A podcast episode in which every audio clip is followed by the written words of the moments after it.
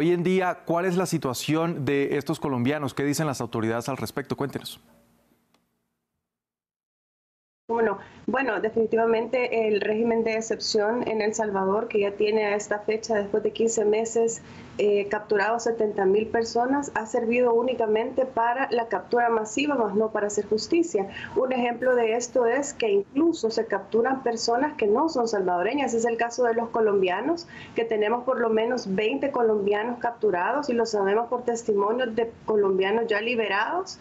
¿verdad? Debido a que pues no tenemos eh, documentación oficial o, noticias oficiales al respecto, pero sí testimonios de colombianos que ya están en libertad y que pues nos han informado que hay por lo menos 20 colombianos dentro de las cárceles salvadoreñas acusados de asociaciones ilícitas cuando sabemos que en Colombia pues este fenómeno no existe y por lo tanto el hecho de venir como turistas o en búsqueda de un trabajo o por la narrativa gubernamental que aquí el Bitcoin por ejemplo eh, da fuentes de trabajo pues es una total mentira. Lo que los colombianos han encontrado en El Salvador lejos de un trabajo, lejos de beneficios a, a raíz del Bitcoin es cárcel, ¿verdad? Para más de 20 colombianos en El Salvador.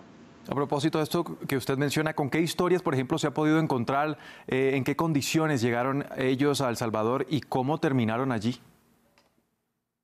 Correcto, bueno, eh, recuérdense que la propaganda gubernamental en el exterior es que en El Salvador hay trabajo, eh, pues ahora vivimos en un paraíso de abundancia gracias a que tenemos ahora la moneda del Bitcoin vigente en El Salvador, lo cual nosotros en nuestra realidad lo vemos que es completamente falso. Sin embargo, eh, esta narrativa, digamos que ha calado en eh, personas de la región, como es el caso de los colombianos, y hablo específicamente de, por ejemplo, el caso de José Andrés Felipe, perdón, Andrés Felipe eh, Castañeda González, ustedes lo pueden observar aquí, su esposa muy preocupada, eh, pues hizo un Twitter, ¿verdad?, para contactarnos a nosotros en la organización, donde ella denuncia, en este caso, que su compañero de vida vino a El Salvador en búsqueda de un trabajo, pero lo que encontró fue cárcel, de repente ya no supo eh, cerca de él, ¿verdad?, nada más que estaba en prisión, ya han pasado más de seis meses, que es pues el término que da en este caso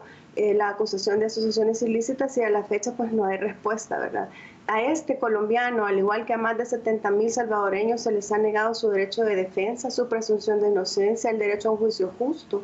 Y en ese sentido, pues eh, nos solidarizamos y para nosotros los salvadoreños es difícil tener a tanta gente en prisión, no saber de ellos y que se nos hayan negado todos esos derechos que estamos en el territorio nacional, como no es para una persona desde Colombia, por ejemplo, desde Guatemala, desde Nicaragua, que también hay personas capturadas de esos países. Ahora, las personas que se encuentran en esta situación, ¿qué pueden hacer al respecto?